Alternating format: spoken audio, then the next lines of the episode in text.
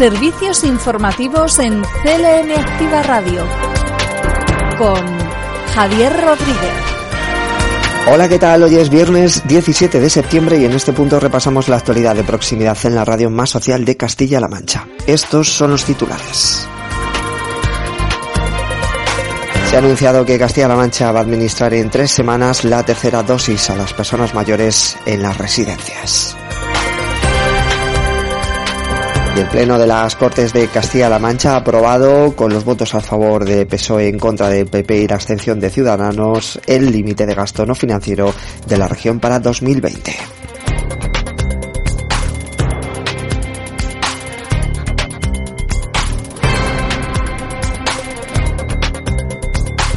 Y los nuevos planes de la Diputación de Guadalajara dejan una inversión de más de 100.000 euros en Alarilla. Los deportes, el tiempo y otras noticias de proximidad serán protagonistas en los próximos minutos aquí en CLM Activa en el informativo que comienza ahora mismo. Noticias destacadas de la región.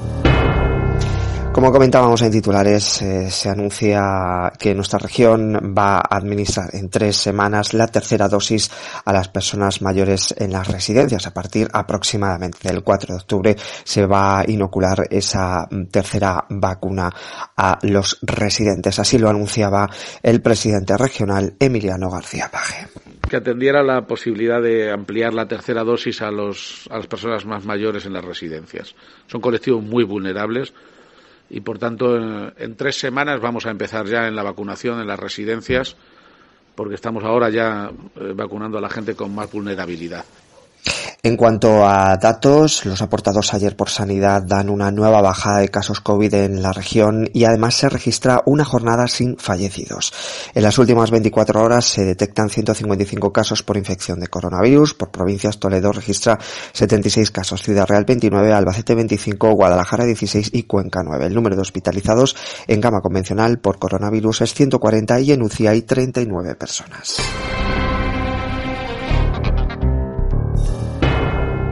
Ayer debate en el Pleno de las Cortes de Castilla-La Mancha, entre otros, se aprobaba con los votos a favor del PSOE, en contra del PP y la abstención de Ciudadanos el límite de gasto no financiero de la región para 2022. Eh, mantener la congelación fiscal y que no haya recortes, premisas básicas del techo de gasto y base de los futuros presupuestos para 2022 que ascienden, por cierto, a 7.577 millones de euros. Escuchamos a Juan Alfonso Ruiz Molina, consejero de Hacienda y Administraciones Públicas. ha considerado prudente el escenario económico planteado por el Gobierno autonómico para 2021 y probable el de 2022 y ha resaltado en su informe que las estimaciones de la Consejería de Hacienda y Administraciones Públicas se encuentran alineadas con las realizadas por la autoridad independiente y también por otras instituciones.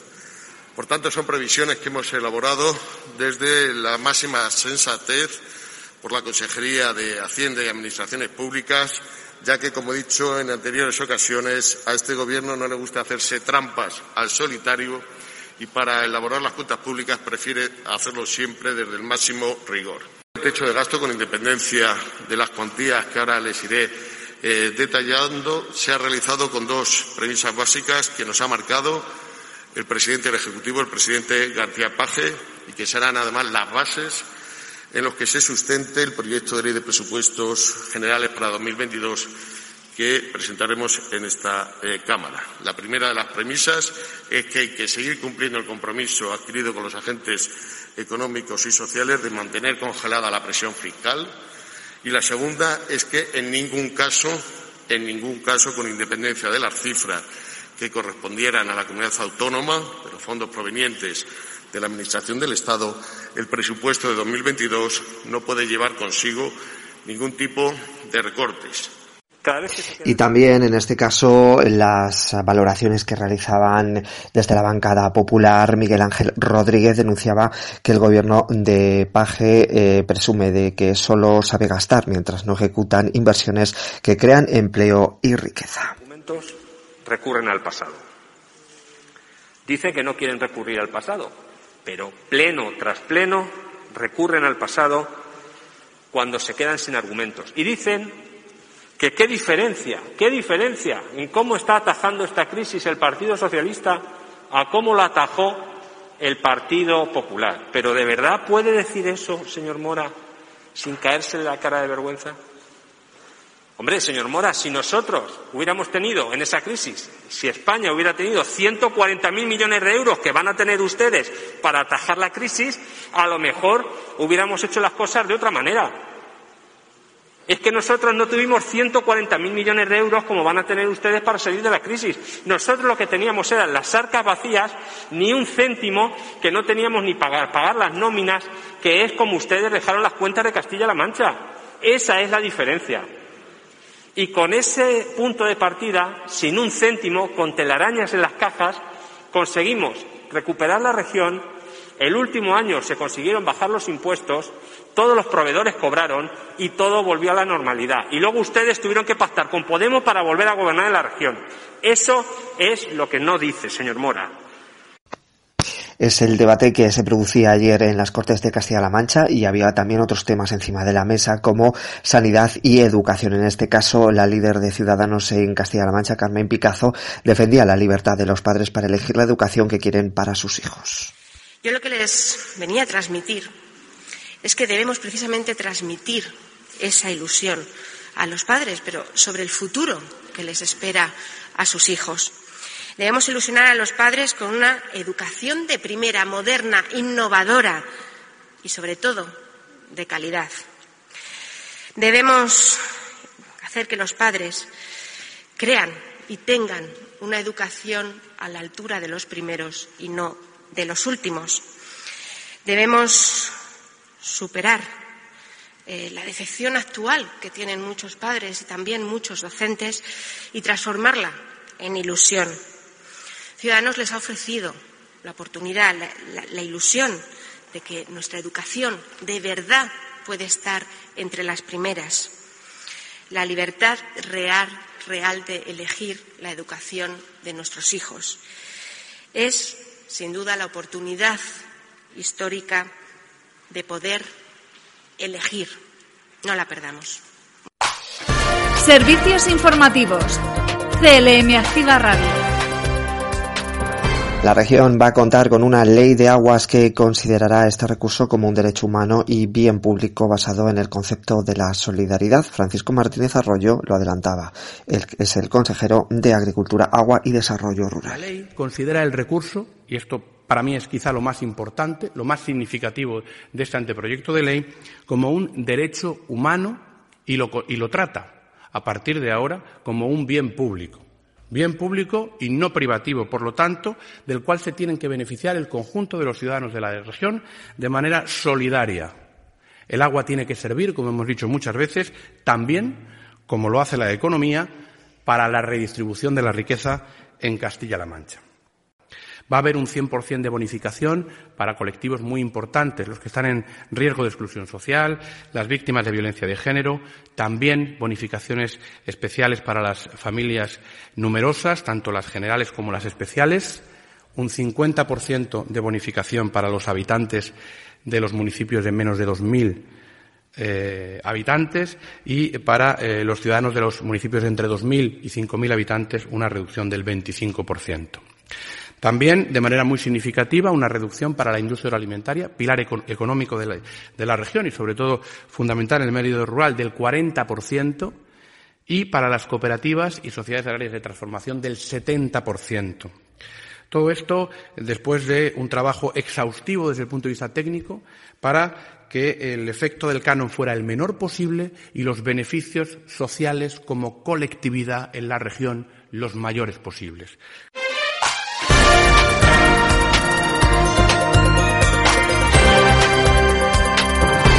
Y estas son otras noticias en formato breve. Castilla-La Mancha ha presentado en un congreso internacional la ley contra la despoblación y la estrategia que se va a desarrollar durante los próximos años. El comisionado del reto demográfico ha compartido en este foro la experiencia del trabajo impulsada por el Ejecutivo Autonómico para la implementación de políticas que favorecen la lucha contra la despoblación en el territorio. Y se otorgan ayudas a 12 entidades por importe de 175.000 euros para prevenir la discriminación múltiple que sufren las mujeres. La directora del Instituto Instituto de la Mujer Pilar, eh, Pilar Callado ha resaltado la importancia del trabajo que realizan estas entidades para, prevenir, para prevenir actuaciones eh, que incluyen la discriminación o, en este caso, que también eh, están afectadas mujeres migrantes con discapacidad o víctimas de explotación sexual. Los proyectos que se han puesto en marcha trabajarán, entre otras cuestiones, en la prevención y violencia del abuso sexual de mujeres con discapacidad intelectual, la prevención de la discriminación múltiple de las mujeres en situación de exclusión social o la prevención de la violencia machista en el ámbito de la pareja y es pareja con mujeres migrantes en situación de vulnerabilidad social.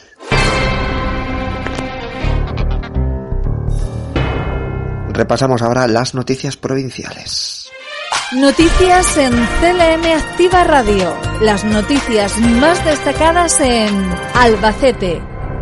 Nos quedamos en la roda, ya que la venta ambulante se va a beneficiar de ayudas por valor de 12.000 euros. María José Fernández es concejala del Departamento Municipal de Venta Ambulante de la Roda. En este año 2021, la Concejalía de Venta Ambulante, junto con la Concejalía de Hacienda, hemos confeccionado unas ayudas a estas personas como decimos, con motivo de la pandemia COVID-2019. La cuantía de las ayudas, la cuantía total de las ayudas asciende a 12.000 euros, con la que se subvencionarán tanto las inversiones realizadas en gastos de desinfección, limpieza y señalización, como el resto de gastos derivados del ejercicio de la actividad de venta ambulante, intentando con ello paliar los gastos en los que han incurrido estas personas con motivo de la pandemia y una noticia bastante esperanzadora para aquellos que utilizan habitualmente la línea Chinchilla de Monte Aragón y Cartagena. Eh, ayer se confirmaba que no se suspende su eh, no se suspende su paso por Albacete, por lo tanto los usuarios podrán seguir utilizando el tren, la línea del tren que une Chinchilla de Monte Aragón y Cartagena.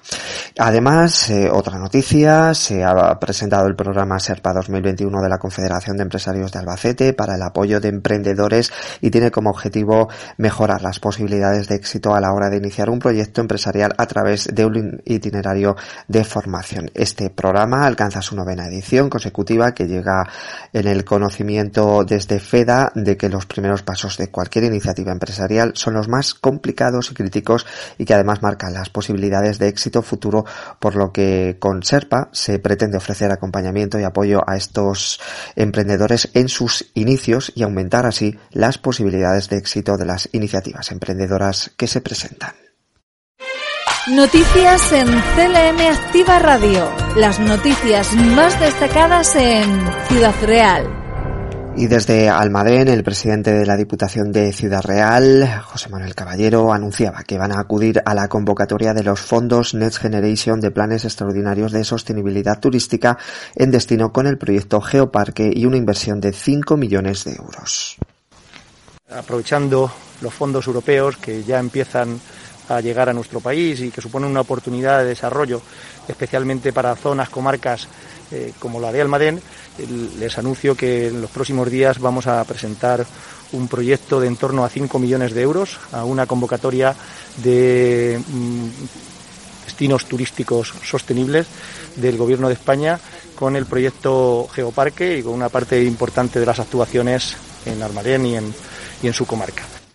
Y en materia de infraestructuras, Emiliano García Paje avanzaba que ha concertado una reunión de trabajo con la ministra de Transportes, Movilidad y Agenda Urbana, Raquel Sánchez, con el objetivo de llevar a cabo un repaso a los asuntos pendientes entre ambas administraciones en las que se encuentra el trazado de la A43. Esa piedra en el camino que ayer vimos a, nivel de un informe, eh, que era, a mi juicio, perfectamente prescindible, la tranquilidad que me ha transmitido hoy la ministra de que vamos a seguir trabajando en la misma línea, con las mismas ganas de hacer eh, los proyectos de autovías y sabiendo que Puerto Llano es una pieza determinante para mí, irrenunciable desde el punto de vista de la comunidad autónoma en la planificación de infraestructuras. Y en Ciudad Real Capital se presentaba en el Centro Verde el proyecto para poner en marcha la oficina del voluntariado que va a desarrollar la asociación Milecunti con la colaboración de la Concejalía de Acción Social y de Participación Ciudadana. En el encuentro han participado un gran número de representantes de numerosas asociaciones de Ciudad Real. Noticias en CLM Activa Radio. Las noticias más destacadas en Cuenca. Continúa dándose pasos para sacar adelante el proyecto de Parque Científico y Tecnológico de Economía Circular. En este caso, el presidente de la Diputación de Cuenca, Álvaro Martínez, ha firmado ante notario la adquisición de la primera parcela de esta infraestructura que en este caso se trata de la parcela número 12 del polígono 505 del término municipal de Cuenca en el paraje Olla de las Vacas que tiene una extensión de algo más de 170.000 metros cuadrados. Martínez eh, ha explicado que esta parcela será utilizada por la Brigada de Refuerzo de Incendios, algo muy significativo debido a que este parque irá destinado a potenciar la biomasa forestal y precisamente proteger este recurso que producen los bosques. El presidente ha puesto en valor el gran trabajo que lleva a cabo este cuerpo en la lucha contra los incendios. Noticias en CLM Activa Radio. Las noticias más destacadas en Guadalajara y los nuevos planes de la Diputación de Guadalajara dejan una inversión de algo más de 100.000 euros en Alarilla. Escuchamos al presidente de la Diputación, José Luis Vega.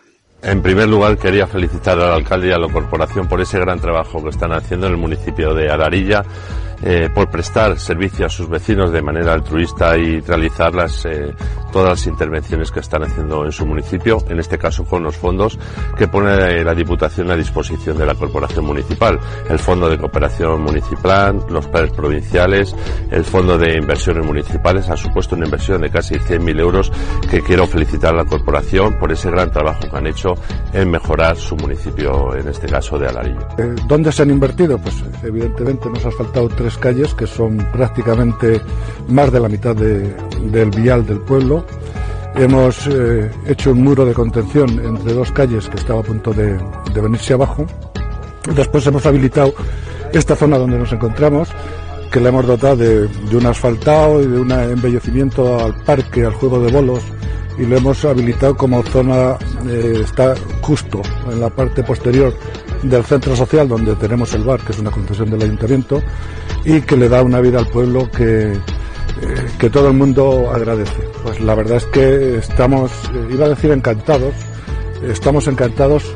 Nos gustaría que fuese más, evidentemente, como a todo el mundo, porque tenemos uh, ciertas necesidades de, de acondicionamiento del pueblo, pero vamos, creo que el esfuerzo que está haciendo Diputación es muy importante y a los pueblos de nuestra índole, de nuestro tamaño, les viene muy, muy bien. También escuchábamos a Alberto Yáñez, que es el alcalde de Alarilla. Y ahora nos quedamos con uno de los acuerdos que han sellado Guadalajara Capital y el Ayuntamiento de Marcha Malo. Un nuevo acuerdo en materia de agua que actualiza el de 1999 y lo vincula a consumo y costes reales. ¿Por qué firmamos hoy un nuevo convenio? Porque el del año 1999 se extinguió en octubre de 2020 ¿Y qué ha cambiado eh, hasta ahora? Pues que Marchamalo sigue utilizando la misma estructura y sigue recibiendo los mismos servicios, pero ahora sí disponemos de tecnología que nos permite saber cuál es el consumo real de las empresas instaladas en el polígono de Lenares, en el término municipal de Marchamalo, que es por lo que se debe pagar. Es decir, actualizamos la manera de calcular la fórmula que marca cuánto debe pagar Marchamalo al Ayuntamiento de Guadalajara pero teniendo en cuenta el consumo real de agua y los costes relacionados con la prestación de los servicios. Este convenio, y esto es muy importante, es fruto del diálogo y del entendimiento entre dos municipios hermanos. Es un texto que pone fin a todos los conflictos iniciados por este ayuntamiento durante mandatos pasados, tomando un año completo como puede ser el año 2020 con el convenio de 2019, Marchamalo abonaría a Guadalajara 311.923 euros. Con el nuevo texto, esta cantidad asciende hasta los 630.641 euros. Miren, si algo quieren los inversores es estabilidad y niveles de colaboración en una situación tan peculiar como tenemos en Guadalajara y Marchamalo que compartimos dos polígonos industriales. En ningún caso se ha producido ninguna reunión ni ningún encuentro porque la parte de Guadalajara, la parte del Ayuntamiento de Guadalajara gobernada por Antonio Román y por Jaime Carnicero, no han querido. Siempre hemos buscado la defensa al máximo de los intereses de nuestros ciudadanos, de, nuestro municipio de, de pero también la de los intereses de los ciudadanos de Guadalajara. Creo que eso nunca lo ha tenido el Ayuntamiento de Guadalajara hasta hace dos años. Y desde luego para Marchamalo y para Guadalajara es un buen día. Gracias, alcalde. Gracias eh, a los concejales y a todo el equipo técnico. Escuchábamos el sonido del alcalde de Guadalajara y también de Marcha Malo en este nuevo acuerdo que regula la compensación por dicha utilización del agua que será de aproximadamente el doble de lo que Marcha Malo abonaba hasta ahora. Noticias en CLM Activa Radio. Las noticias más destacadas en Toledo. El próximo día 20 se van a trasladar al nuevo hospital de Toledo los quirófanos de traumatología y la próxima semana el resto para ir cumpliendo con los plazos previstos y también anunciaba en este caso Emiliano García Paje, presidente regional, que antes de Navidades se echará el candado al Hospital Virgen de la Salud. Ya no digamos con la gestión del nuevo hospital de Toledo que precisamente va a tener un salto cualitativo el próximo día 20 el próximo día 20, eh, cuando el hospital incorpore eh, todos los quirófanos de traumatología y a la semana siguiente el resto de la actividad quirúrgica. Es decir, va a coger un acelerón el traslado del Virgen de la Salud al Hospital eh, Universitario de Toledo extraordinario, cumpliendo como queremos cumplir esta fase hasta noviembre, donde calculamos que antes de Navidades mm, echaremos el candado al Virgen de la Salud. Y en Toledo, mm, en esta Semana Europea de la Movilidad que se está celebrando, se, van a mm, se va a promover la sostenibilidad en los desplazamientos urbanos. Son propuestas organizadas por el consistorio en el que se van a incluir campañas de sensibilización en colegios, institutos y redes sociales y autobuses gratuitos para el día sin coche que está fijado para el 18 de septiembre, para mañana, 18 de septiembre, coincidiendo además con la Noche de Patrimonio que se va a celebrar en la ciudad de Toledo. Toledo.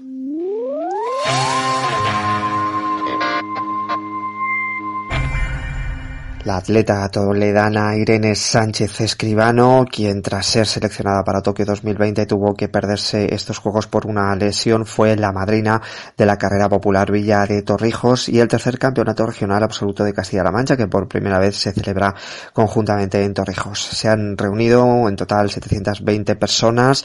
Escribano estuvo junto con las autoridades municipales en el pistoletazo de salida en este evento celebrado con todas las medidas de seguridad entre los ganadores y ganadoras, Pedro Vega del Club Atletismo San Ildefonso Medio Lanun y María Rosario mm, García Cervigón del eh, Club Atletismo de Membrilla.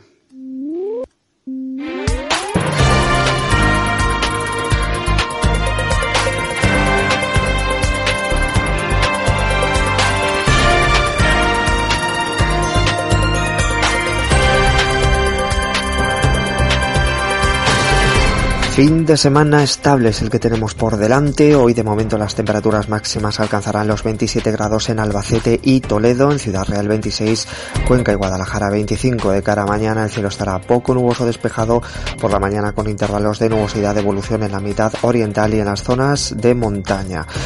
No se descarta algún chubasco aislado ocasionalmente con tormenta en la mitad oriental. Las temperaturas con cambios ligeros. El viento será flojo variable o en calma. Es una información de la Agencia Estatal de Meteorología.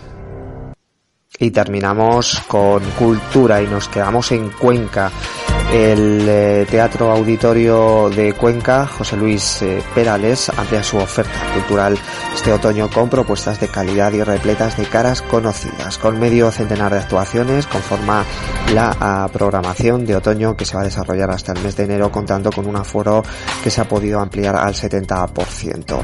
Eh, son actividades culturales que se van a desarrollar en torno a este teatro por lo que respecta a la programación eh, dará comienzo el 30 de septiembre con la magia de Jorge Blas, un referente a nivel mundial en el ámbito teatral. Este escenario también acogerá la casa de Bernarda Alba, un texto lorquiano que representarán conocidos rostros como Ana Fernández o Ruth Gabriel. Ya saben son propuestas culturales que se van a desarrollar durante todo este otoño y hasta enero en el Teatro Auditorio José Luis Perales de Cuenca.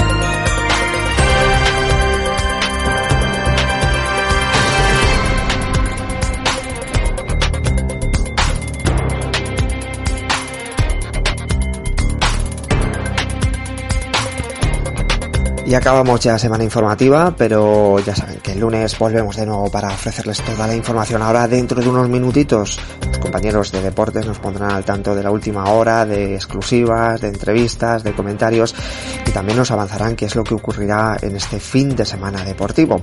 Lo dicho, disfruten del fin de semana. El lunes volvemos, también por supuesto con nuestro compañero en los mandos técnicos Jesús Rodríguez, que también descansa, descansa este fin de semana y volveremos conmigo el lunes a la misma hora para ofrecerles las noticias más cercanas aquí en CLM Activa Radio. Un saludo. Servicios informativos en CLM Activa Radio con Javier Rodríguez.